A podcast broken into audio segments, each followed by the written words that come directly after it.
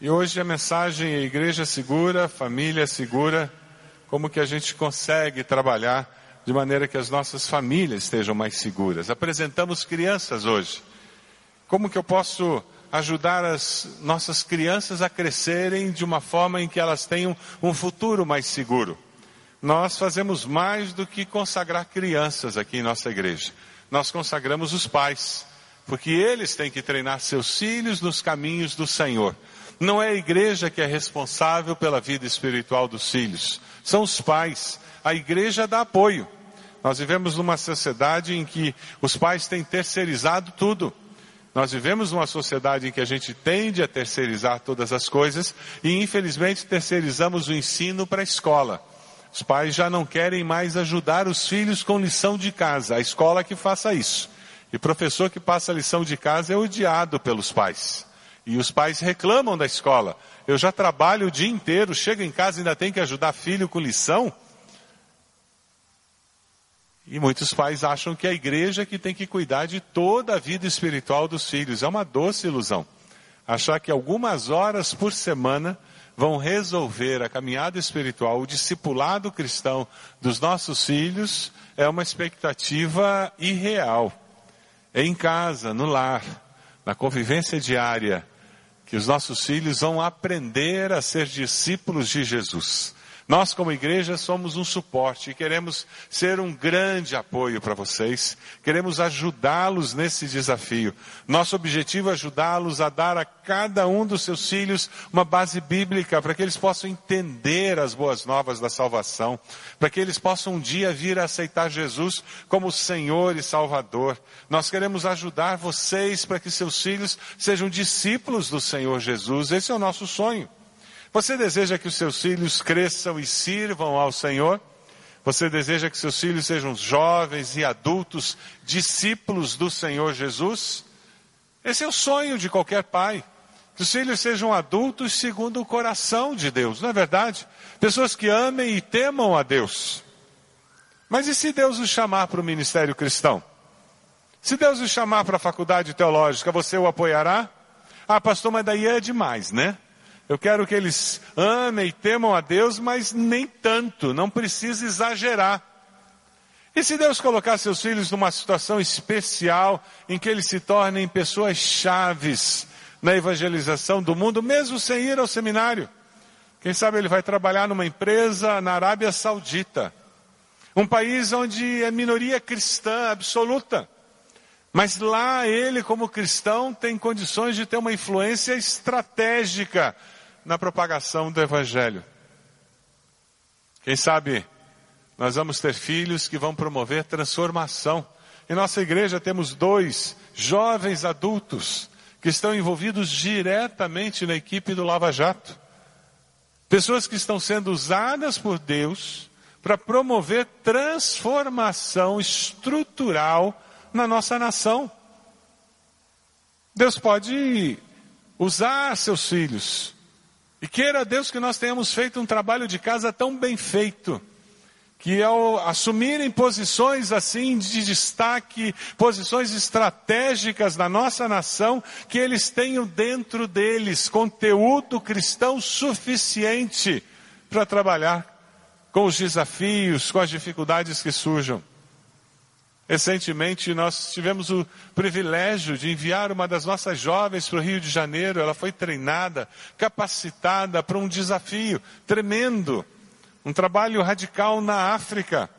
A nossa querida Aimee já está no Senegal. É o primeiro estágio da chegada dela na África. Ela foi como equipe, ela vai morar como equipe. O radical tem uma característica completamente fora do normal da obra missionária. Eles têm um caixa único, eles vivem em equipe. Eu vou pedir os pais da IME que venham até aqui à frente para que vocês possam conhecê-los caso você não os conheça. E nós vamos conversar um pouquinho com eles sobre essa experiência. A IME está ali na África agora, ela queria estar ouvindo o nosso culto, mas não está. O nosso culto agora não está sendo transmitido pela internet por causa da localização. A partir do domingo que vem, nós já retornamos para a internet, porque retornamos para o nosso local de cultos normal. Contem para a gente como é que está sendo essa história de mandar uma filha para a África? Como é que é esse sentimento? Bom, é, em primeiro lugar, é um privilégio, é uma honra. Foi o que o Senhor nos disse quando ela se despediu aqui do último culto.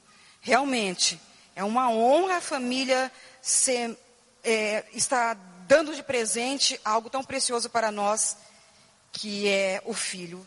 Nós vimos testemunho hoje, hoje de bebês tão emocionados, a vinda deles, tão especiais que eles são.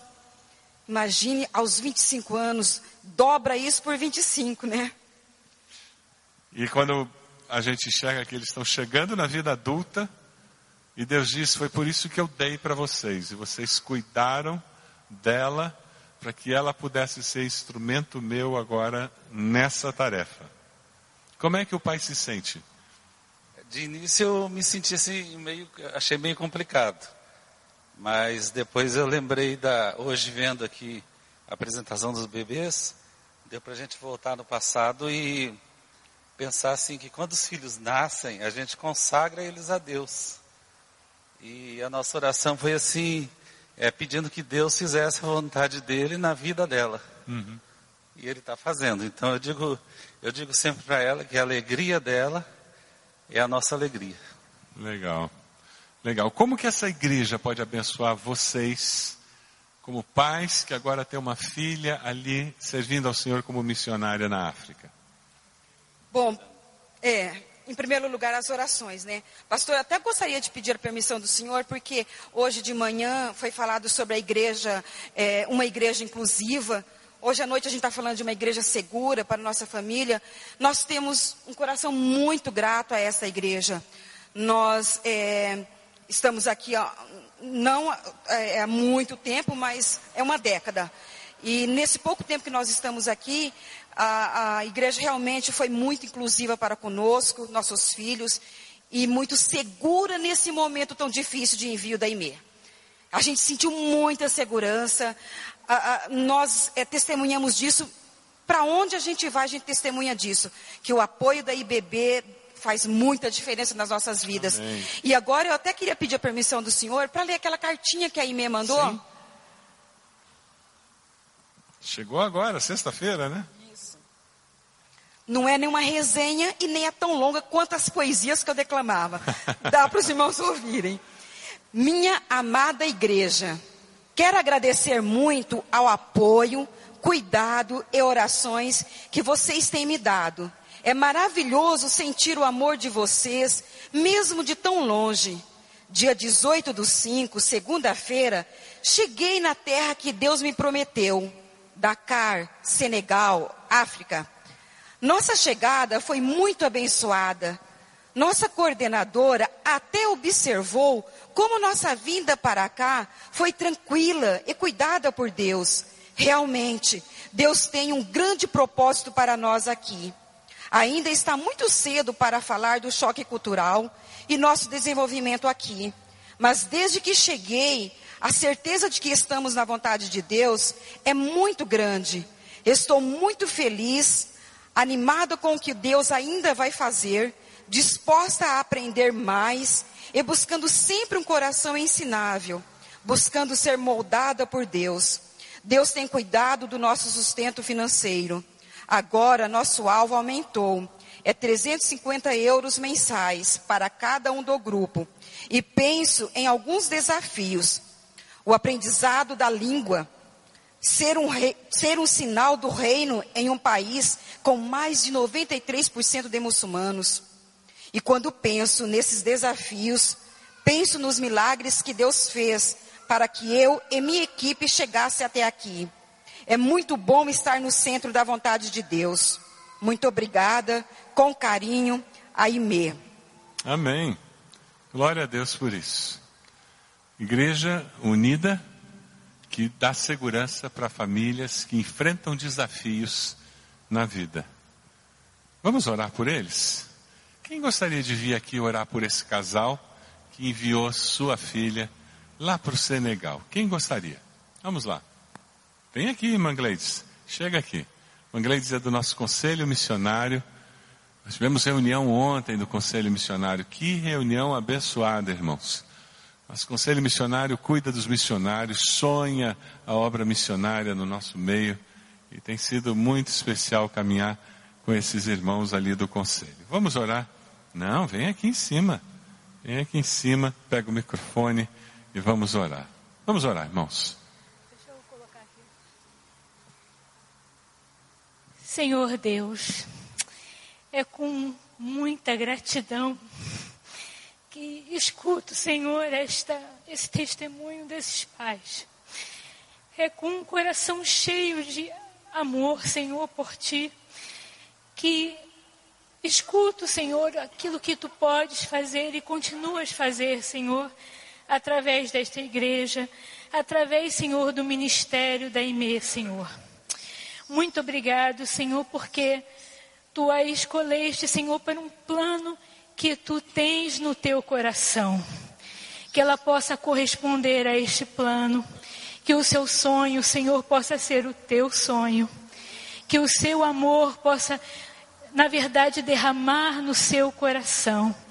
Que ela possa, ó Pai, ser uma testemunha de Ti, que engrandeça o Teu reino. Muito obrigado, Senhor, porque podemos, enquanto igreja, caminhar, Senhor, com esta família. Muito obrigado, Senhor, porque enquanto igreja podemos, Senhor, abençoar. E é nesta bênção, Senhor, que proferimos, Senhor, o teu amor que demonstramos e testemunhamos que a tua salvação é de fato aquilo que nos move e nos motiva a sermos, Senhor, filhos teus. Muito obrigado, Senhor, por esta família. Muito obrigado por esta igreja. E é no teu nome grandioso que nós te amamos. Para a glória do teu nome. Amém. Amém. Amém. Obrigado, queridos. Coisa boa, irmãos. Mas sabe como tudo isso começa? Com pais que consagram seus filhos ao Senhor. E isso começa quando o bebê, obrigado, queridos. Deus abençoe vocês. Isso começa com um momento como esse de consagração. Começa lá no hospital, começa na gestação, quando o bebê está no ventre, aqueles pais em casa já começam a orar por aquela criança. Isso continua ao longo da vida. E quem tem filhos sabe que os filhos estão crescendo e a gente continua orando por eles, não é mesmo? E eles já são adultos, estão casados e a gente ora por eles. E agora é por eles e pelos netos. E a coisa continua porque esse interceder pelos filhos é permanente. Você já consagrou seus filhos dizendo: Deus, cumpra-se neles o teu querer. As grandes obras de Deus na história começaram com o nascimento de um bebê. Lá em Gênesis 12, nós encontramos a história patriarcal e ela começa com o quê? Com o nascimento de Isaac. Lá em Êxodo 1, a história da nação começa com o nascimento de Moisés. Lá em 1 Samuel 1, a história dos reis começa com o nascimento de Samuel. Lá no Novo Testamento, a história da salvação do homem começa com Jesus, ela é concretizada na chegada do Cristo, daquele menino. Eu queria conversar com vocês sobre um problema sério que estava acontecendo em Egito. Os jornais israelitas em toda a parte diziam que a taxa da natalidade dos hebreus era muito maior que a dos egípcios. Faltavam vagas nas escolas e nas creches, porque tinha excesso de criança dos hebreus. A nação estava em perigo, mais hebreus do que egípcios. O Ministério da Saúde adverte: mais hebreus saudáveis do que os egípcios. Sou familiar essas frases? É justamente isso que o texto lá em Êxodo 1 nos fala. Vamos ler juntos o texto que vai ser projetado na tela? Vamos lá? Ora, morreram José, todos os seus irmãos e toda aquela geração. Lembram? José foi para o Egito e o povo foi salvo da grande fome. Lembram o que aconteceu? Versículo 7, vamos lá. Os israelitas, porém, eram férteis, proliferaram, tornaram-se numerosos e fortaleceram-se muito, tanto que encheram o país. Então subiu ao trono do Egito um novo rei, que nada sabia sobre José. Disse ele ao seu povo: Vejam, o povo israelita é agora numeroso e mais forte que nós Temos que agir com astúcia para que não se tornem ainda mais numerosos.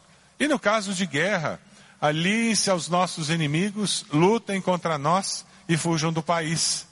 No versículo 22, por isso, o Faraó ordenou a todo o povo: lancem ao Nilo todo menino recém-nascido, mas deixem viver as meninas. É nesse momento que nasce Moisés. É nesse momento que existe todo um plano para acabar com o povo judeu e Deus resolve cumprir o seu propósito de libertar o povo da escravidão no Egito. Da mesma maneira como Herodes não conseguiu frustrar o plano de Jesus, como Pilatos não frustrou o plano de Jesus, como os líderes judeus não frustraram o plano de Jesus, que era o plano de Deus que se cumpria na vida dele. Aquele faraó não conseguiu frustrar o plano de Deus que ia ser cumprido na vida de Moisés. Ninguém pode frustrar os planos de Deus. Você acredita nisso? Você acredita mesmo? Diga amém. Não diga para a pessoa do lado assim: Você acredita nisso?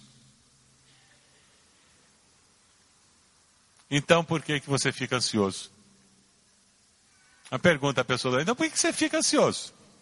Se você acredita que Deus é Senhor da tua história, por que, que você fica ansioso?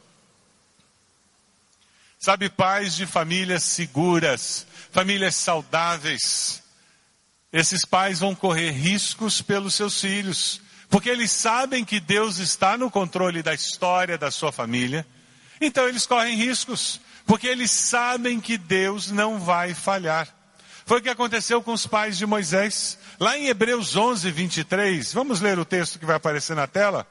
Pela fé, Moisés, recém-nascido, foi escondido durante três meses por seus pais, pois estes viram que ele não era uma criança comum e não temeram o decreto do rei.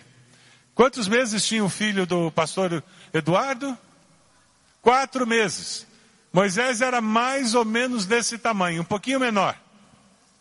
Imagina o choro desse valente aqui. Hoje, quando terminou o culto da manhã, que eu estava indo lá para o salão, ele estava na frente chorando porque ele estava com fome. Ele chora bem. Foi pela fé que os pais de Moisés resolveram fazer alguma coisa. Vamos dar uma olhadinha no filme que retrata o que aconteceu e como que eles resolveram esse problema de ter que esconder esse menino.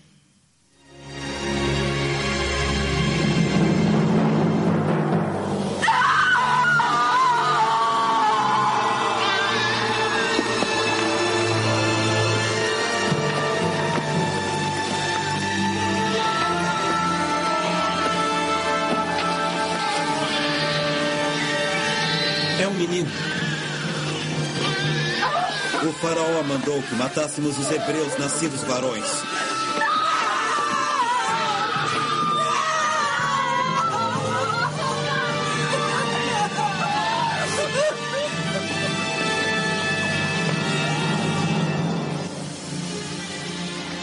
Vamos jogá-lo no nível.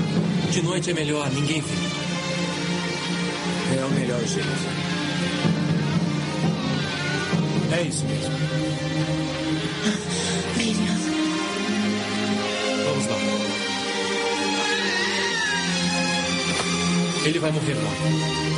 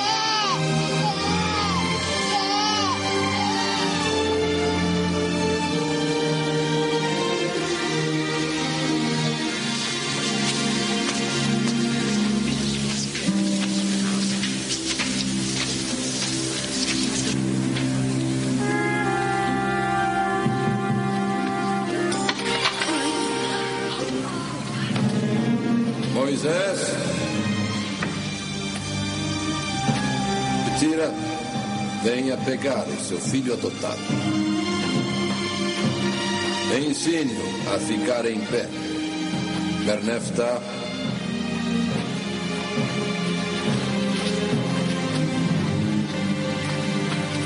Meu filho.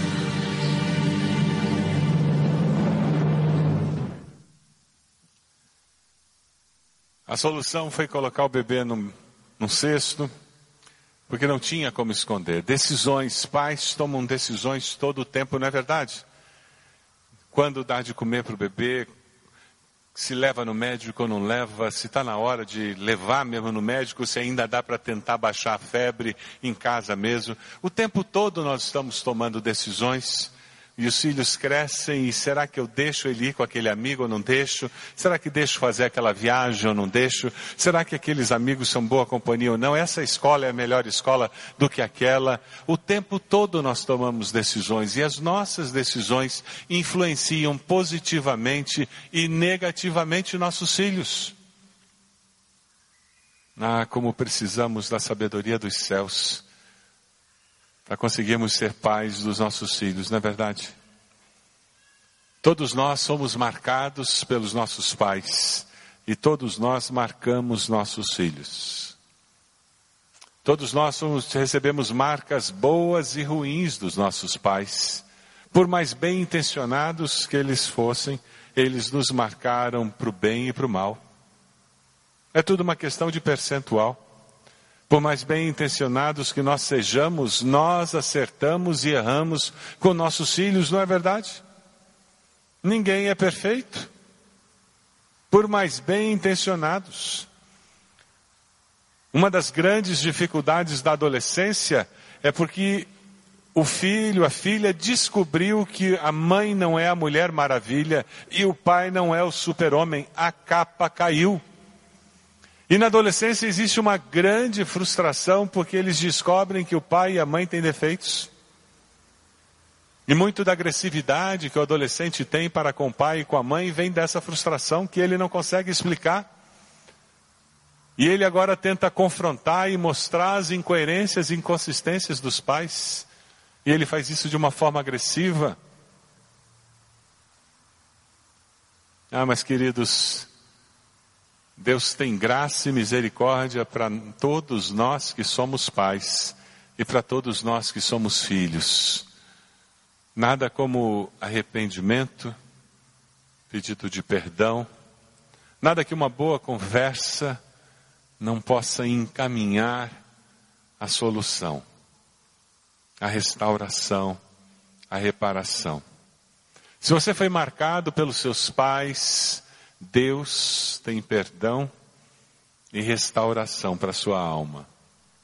Você não precisa caminhar pela vida machucado eternamente.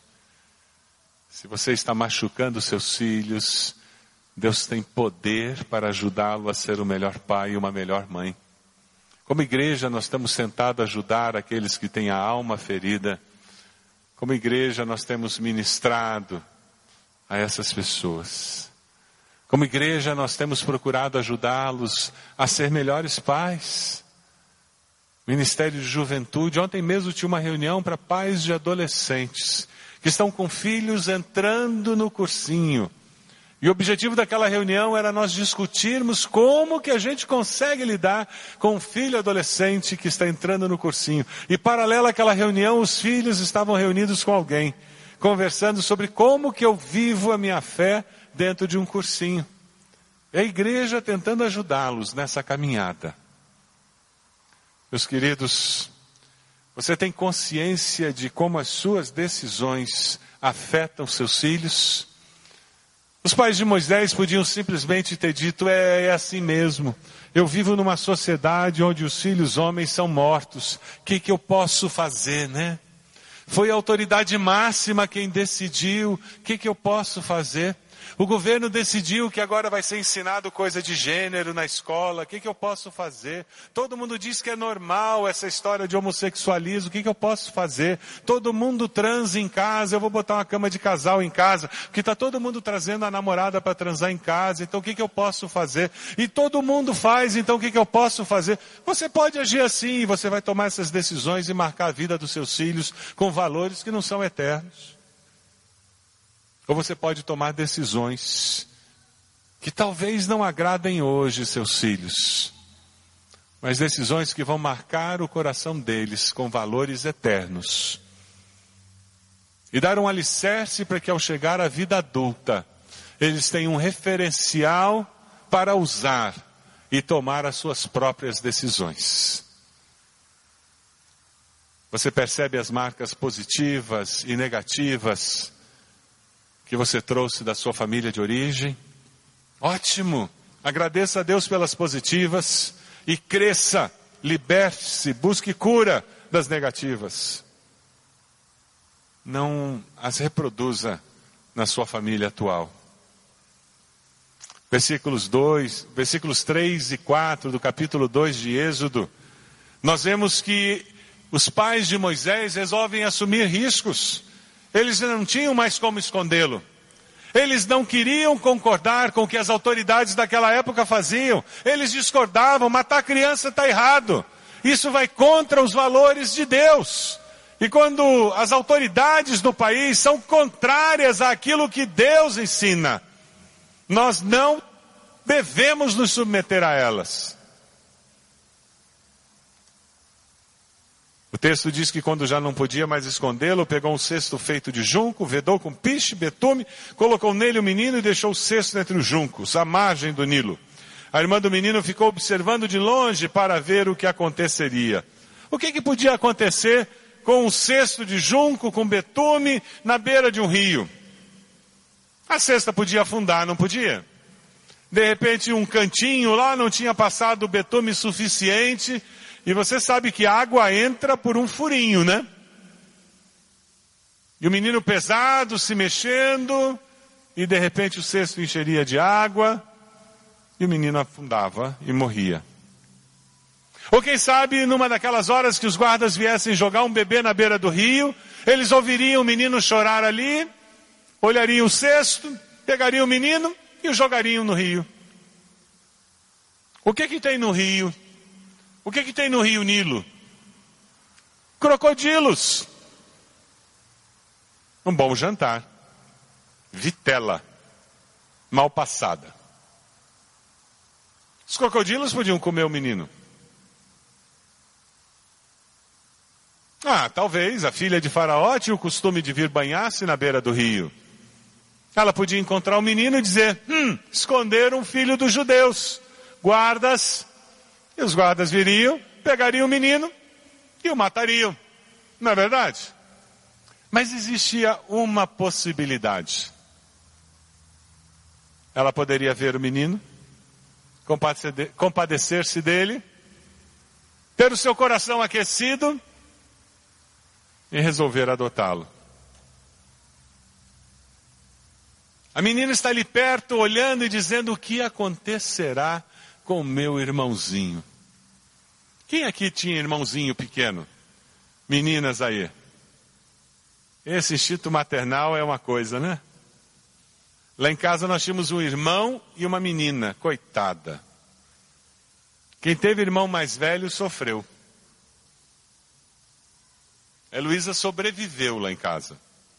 Ela tinha um irmão mais velho. Mas eu vejo famílias que têm uma menina e depois menino, o instinto maternal faz com que a irmã mais velha paparique o, o bebê e o menino. E foi o que aconteceu. Aquela irmã ficou na beira, o que, que vai acontecer com o meu irmãozinho? É muito interessante. A Ed teve um período na vida dela em que o irmão dela tinha uma fábrica de meias. Eu achei muito interessante, porque o irmão estava com dificuldade para a fábrica decolar. E quem é mais antigo aqui na igreja deve lembrar o tempo que a Ed vivia com uma sacola de meia para vender. Ela virou vendedora de meia. Era dentista nas horas vagas e a profissão dela virou vendedora de meia. É porque era o irmãozinho dela que tinha a fábrica de meia. Ela queria ajudar o irmãozinho dela. É muito interessante essa postura. E foi o que aconteceu com a irmã de Moisés. Como você prepararia o cesto do seu bebê para colocar dentro do rio? Conversa com a pessoa do lado aí. Se você tivesse que colocar o seu bebê dentro do rio, como é que você prepararia esse cesto? Vai lá. Pergunta a pessoa do lado. Que, como é que você ia fazer? O que, que você ia colocar dentro desse cesto?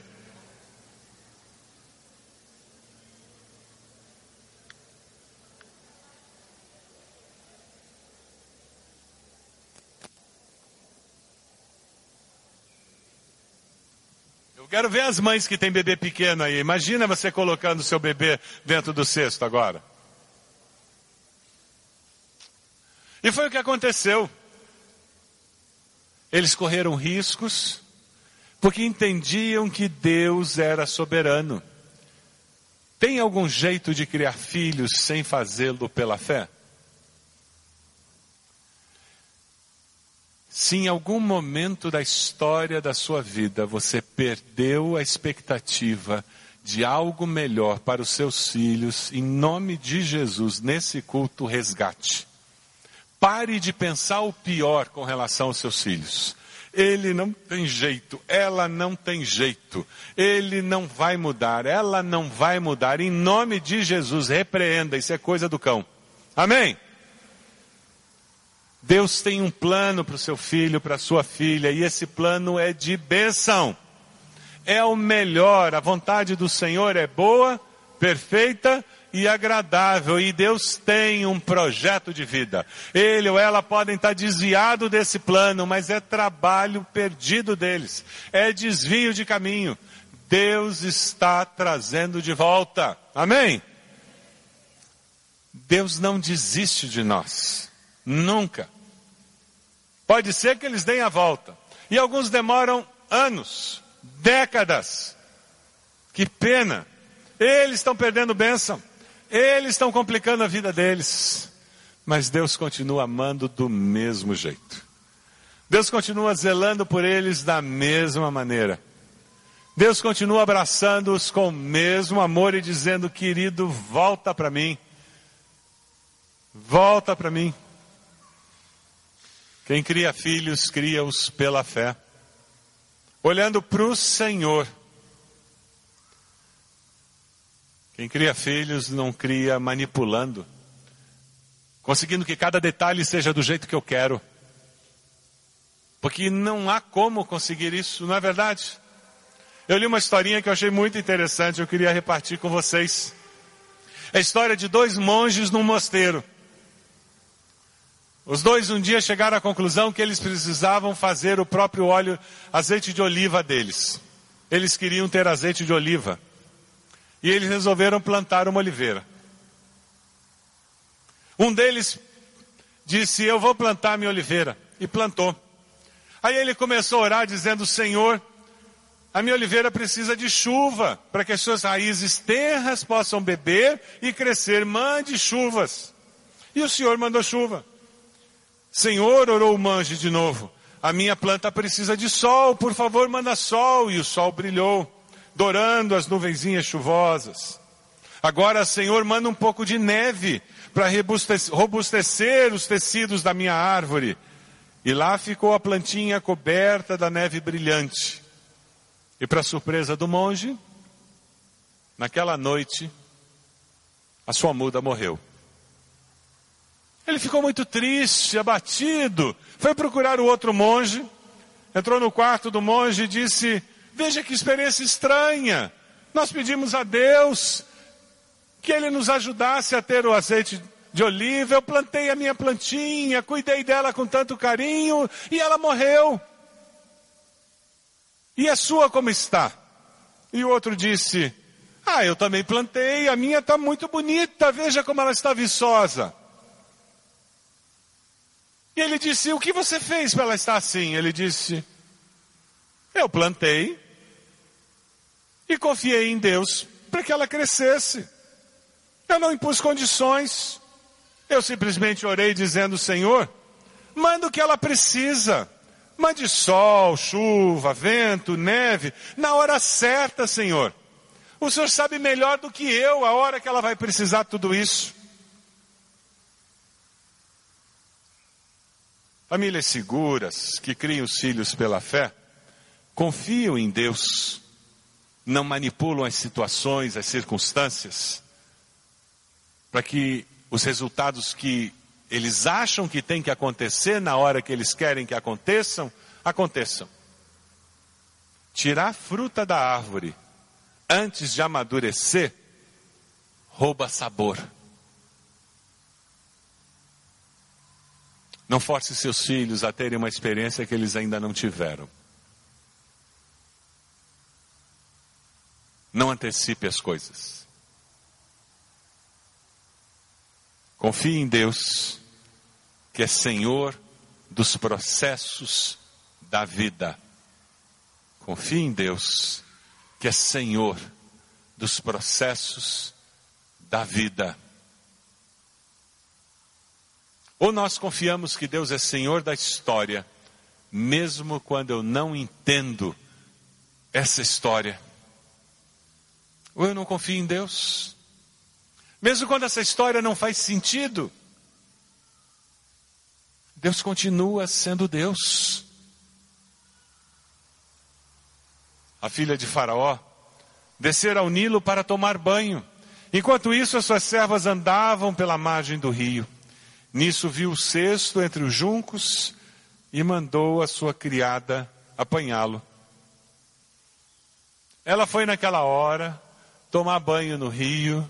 Ela foi naquela hora com o coração com a atitude certa, com o desejo certo, a disposição certa. Isso é coincidência ou Jesuscidência?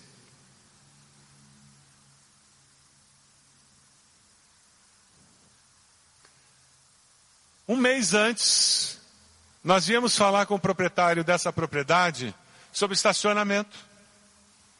Sobre aquele terreno do outro lado da ruazinha de terra, se nós podíamos começar a usar. O irmão Francisco perguntou se ele conseguia emprestar para a gente, a gente utilizar. Sabe qual foi a resposta dele? Faça uma proposta financeira. Um mês antes. Aí quando a gente vem falar dessa aqui, ele empresta. Interessante. Tempo de Deus, mover de Deus no coração das pessoas. É gostoso pensar que para Deus não existem coincidências. Deus está no controle. Você acredita nisso? Sim. Amanhã, quando você chegar lá no trabalho e você ligar seu computador, o que vai estar na sua caixa de entrada não é por acaso. Essa cosmovisão faz toda a diferença no processo de decisão. Faz toda a diferença na sua percepção das dificuldades que vão surgir. Essa cosmovisão fará toda a diferença na percepção das vitórias que você terá durante essa semana. Das coisas que você vai conseguir fazer dizendo, uau! Porque quando você entende que Deus está no controle, você não é o cara. Deus é o cara. Que me abençoou e me deu capacidade para acertar na cabeça do prego para tomar a decisão acertada. Que maravilha! Esse é o melhor antídoto para orgulho e para depressão, para vaidade e para autocomiseração. Essa é a melhor maneira de ter uma percepção equilibrada da vida. O diabo é um desequilibrado, ele quer sempre levar a gente para um dos dois extremos. Ou nos fazer sentir miseráveis, ou nos fazer sentir o máximo. E que na realidade é a mesma coisa, só que com uma capa diferente. Porque quem se sente o máximo é um pobre coitado de um miserável. Porque está sentado em cima de uma bolha que a qualquer momento vai estourar. Jesus, ele é o fator de equilíbrio da nossa vida.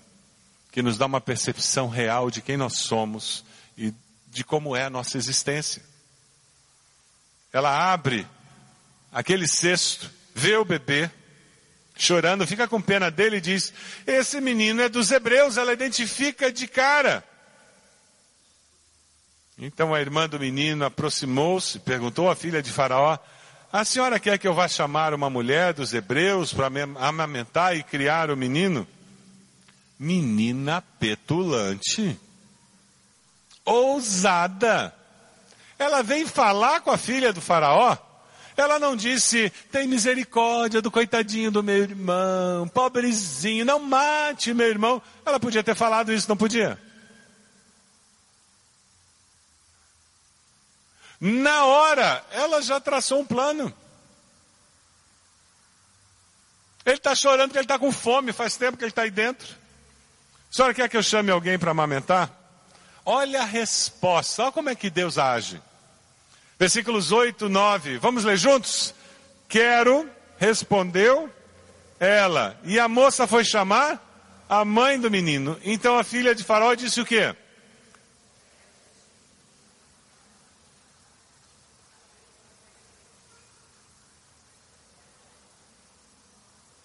Deus tem senso de humor, gente.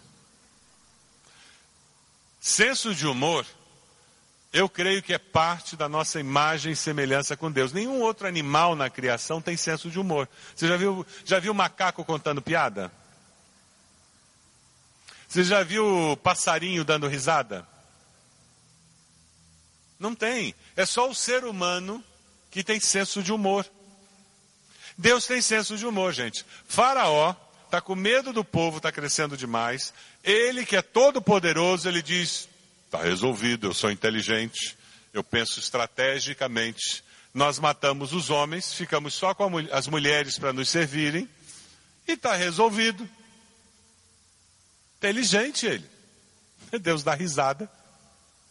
Diz: Você não faz ideia do que eu estou fazendo. Vai ter um menino que você vai pagar para ele ser criado. Ele vai receber toda a instrução, toda a cultura que você tem, porque ele vai libertar meu povo. Quem poderia imaginar que um judeu escaparia da ordem de Faraó, cresceria na casa de sua mãe judia e que ela seria paga para criar seu próprio filho? Deus é senhor da história ou não é? Deus é senhor da história ou não é? Como ele é senhor da história de Moisés, ele é senhor da história da sua vida. Não interessa o que esteja acontecendo. Não interessa o que tenha acontecido. Não interessa o que venha acontecer. Deus não perde a meada da história. Nunca.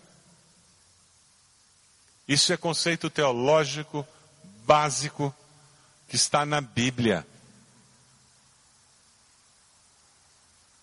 Ninguém faz Deus perder o rumo da história. Versículo 10 diz: Tendo o menino crescido, ela o levou à filha do Faraó, que o adotou e lhe deu o nome de Moisés, dizendo: Porque eu o tirei das águas. Você já leu alguma coisa sobre a importância da primeira infância, da segunda infância na vida de uma pessoa? Já leu? Os primeiros anos de vida nós aprendemos mais de 50% de tudo que nós vamos aprender na vida. Com quem Moisés passou aqueles primeiros anos de vida?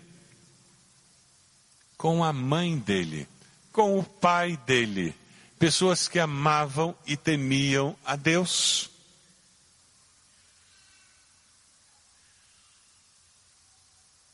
Deus é Senhor da história e foi muito bem alimentado. Por quê?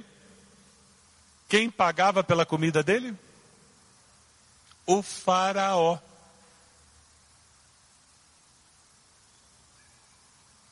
Toda a sua família foi muito bem sustentada naquele período. Deus é Senhor da história. Deus está sempre no controle. Se você não tem certeza disso com relação à sua vida, eu quero desafiar você a hoje dizer: Deus, me ajude a entender isso. Me ajude a, a, a obter essa convicção de que a minha vida não está perdida. Ah, Deus, mas morreu fulano. Eu perdi essa pessoa na minha vida. Ah, Deus, eu tentei passar naquele concurso e não consegui passar. Eu tinha orado, a sensação que eu tenho é que não consegui. Ah, Deus, eu tentei vender isso e não consegui vender. Eu acho que o Senhor perdeu o controle. Ah, Deus, eu orei e o Senhor me deu um versículo num período devocional meu e aquilo não aconteceu. Ah, Deus. Já parou para pensar que a nossa percepção de Deus é tremendamente limitada? E que muitas vezes nós temos expectativas de que Deus vai fazer e vai dizer coisas que Ele nunca disse que iria fazer ou dizer. É um livro muito especial, decepcionado com Deus, que todo crente deveria ler aquele livro. E que o autor fala sobre coisas que nós dizemos que Deus prometeu fazer, que Ele nunca prometeu.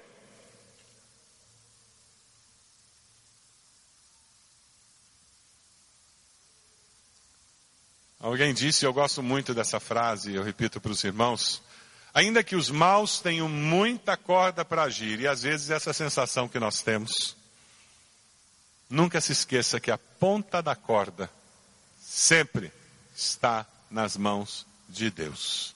Amém? Sempre. A última puxada é do Senhor. Não interessa o que os outros façam. Pastor Israel Belo de Azevedo, no devocional Bom Dia dele, ele escreve algo muito interessante, eu queria compartilhar com vocês. O nome da devocional é Diante do Desânimo. Ele diz: sim, há aqueles momentos em que achamos que Deus não vai agir. Nem sempre temos a paciência de Isaac, que orou 20 anos para que sua esposa Rebeca engravidasse. E ela engravidou. Nem sempre. Temos a presteza de Davi, que pediu pela cura de seu filho. Lembram? Jejuou, roupa de saco. Nem sempre temos a presteza de Davi, que pediu pela cura de seu filho recém-nascido e não sendo atendido, o filho morreu, voltou logo para a vida regular, comeu, voltou a trabalhar e tocou a vida nem sempre. Temos a compreensão de Paulo, que não viu contradição na coexistência do espinho na carne, isto é, o seu sofrimento, não ser retirado dele, e a graça de Jesus ser mantida na sua vida ao mesmo tempo. Nesses momentos em que nós achamos que vamos desanimar, é importante pensar no que Deus já fez. Quando nos lembramos do que Deus já fez, aí podemos descansar. Porque quem fez, fará. Ou será que ele mudou? Porque quem fez, fará. Ou será que ele mudou? Aí no esboço que você recebeu tem uma oração e vai ser projetado na tela. A minha sugestão é que você encontre uma maneira de fazer essa oração ao Senhor agora. Deus, mesmo que eu não entenda, e coloque aí o que você não entende nessa noite, e diga isso para o Senhor. Deus, mesmo que eu não entenda uma situação na sua família, uma situação na sua vida íntima, uma situação financeira, profissional, uma situação relacional. Deus, mesmo que eu não entenda, eu sei que o Senhor está no controle da história da minha vida. Isso é uma declaração de fé. É por isso que, pela fé, eu descanso e espero o seu agir. Em nome de Jesus. Amém. O que que você precisa colocar nessa lacuna? O que que você precisa colocar nesse espaço entre parênteses? Para que essa oração de fé, ela reflita a sua alma, o seu coração. E seja a sua oração nesse final de culto.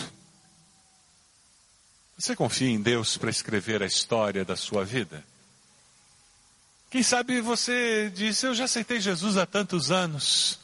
Quem sabe você esteja num momento em que você precisa reafirmar, Deus, eu aceitei o Senhor como Senhor e Salvador. Eu quero reafirmar que eu confio no Senhor para continuar escrevendo a história da minha vida. Quem sabe hoje à noite você precisa vir aqui à frente, colocar-se de joelhos e dizer: Deus amado, se o Senhor não continuar escrevendo a história da minha vida e se eu não descansar nisso, vai ser muito complicado continuar vivendo. Obrigado, porque eu posso descansar confiando que o Senhor escreve a história da minha vida. E que autor que o Senhor é. Como o Senhor sabe escrever bem.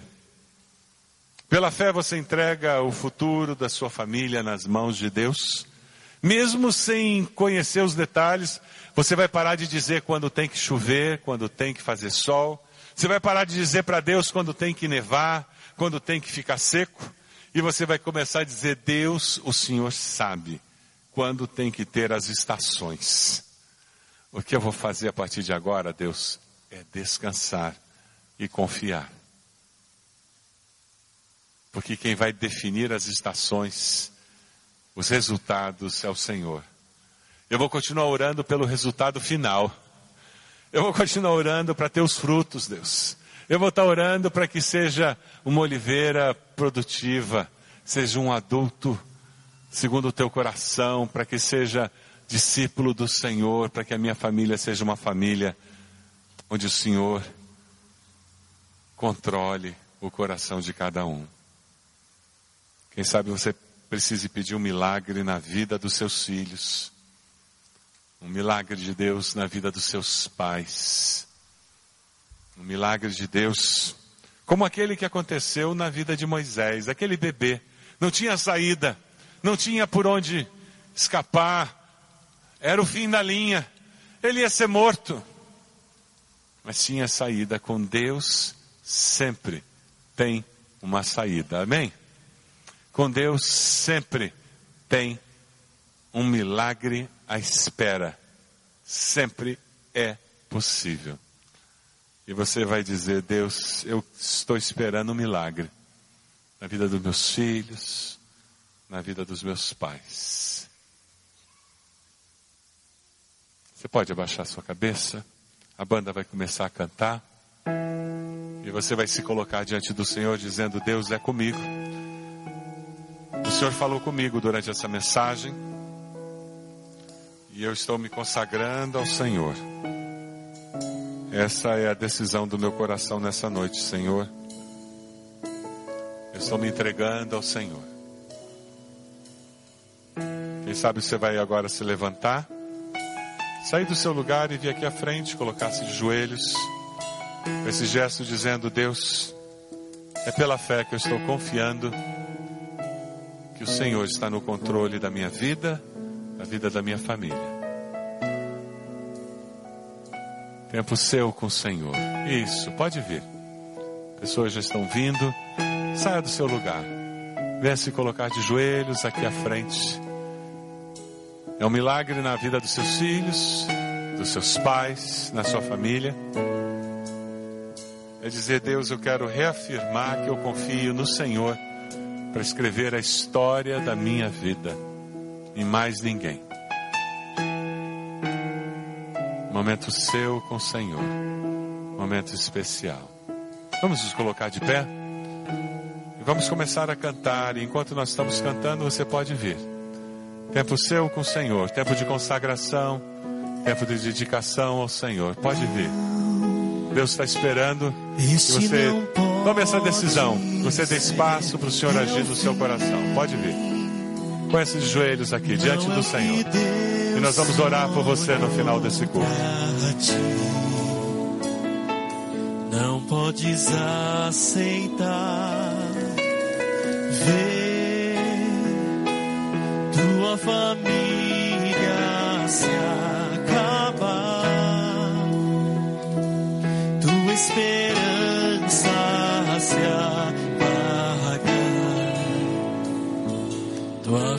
esmorecer. Sei que é difícil crer que sim. Se tudo em volta diz que não, se as lutas te faz esquecer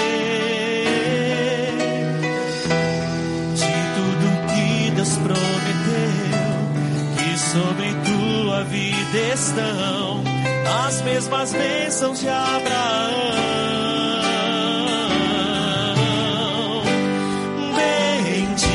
Será tua casa. Benditos serão teus filhos e Deus engrandecerá teu nome.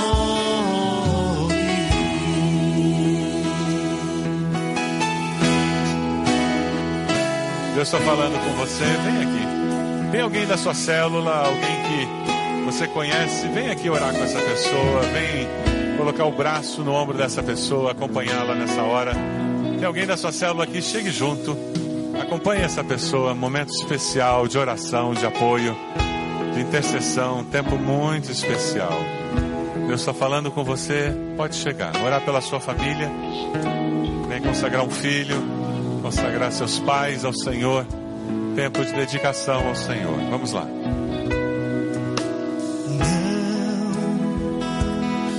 Esse não pode ser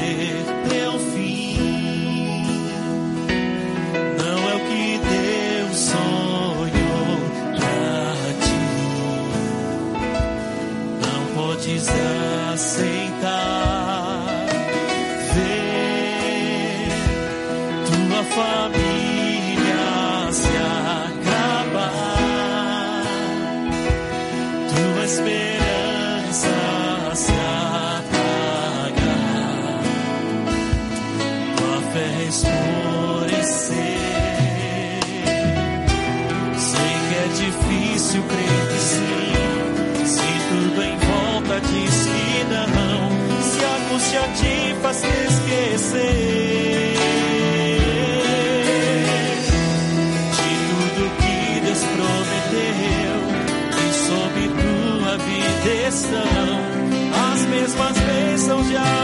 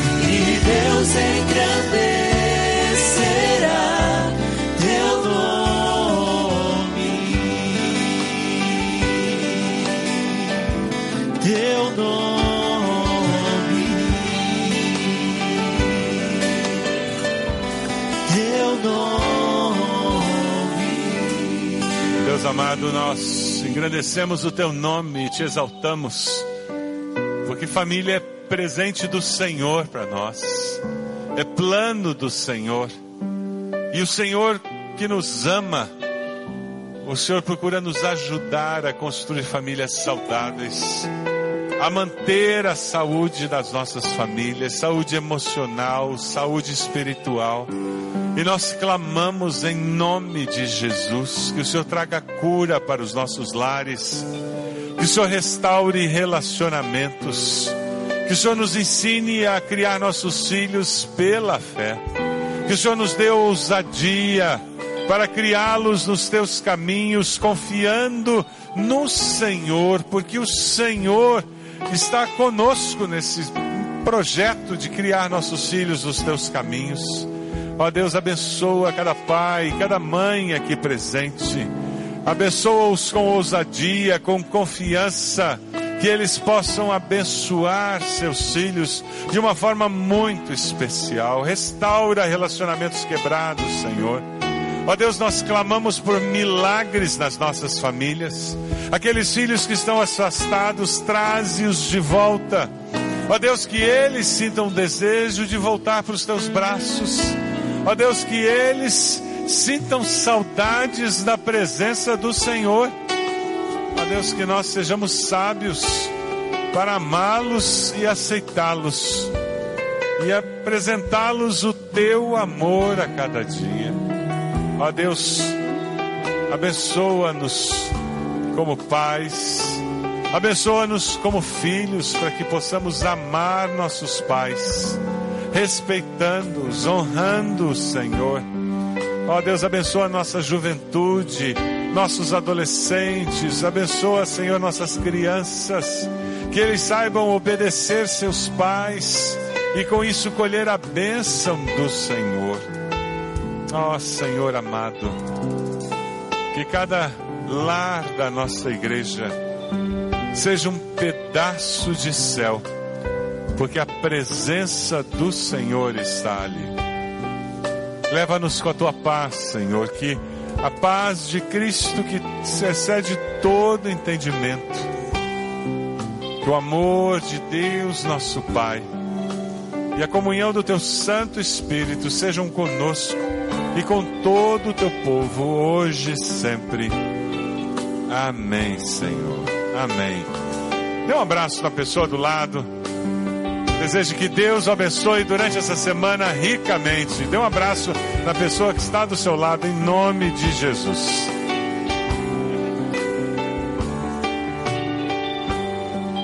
Você pode se assentar.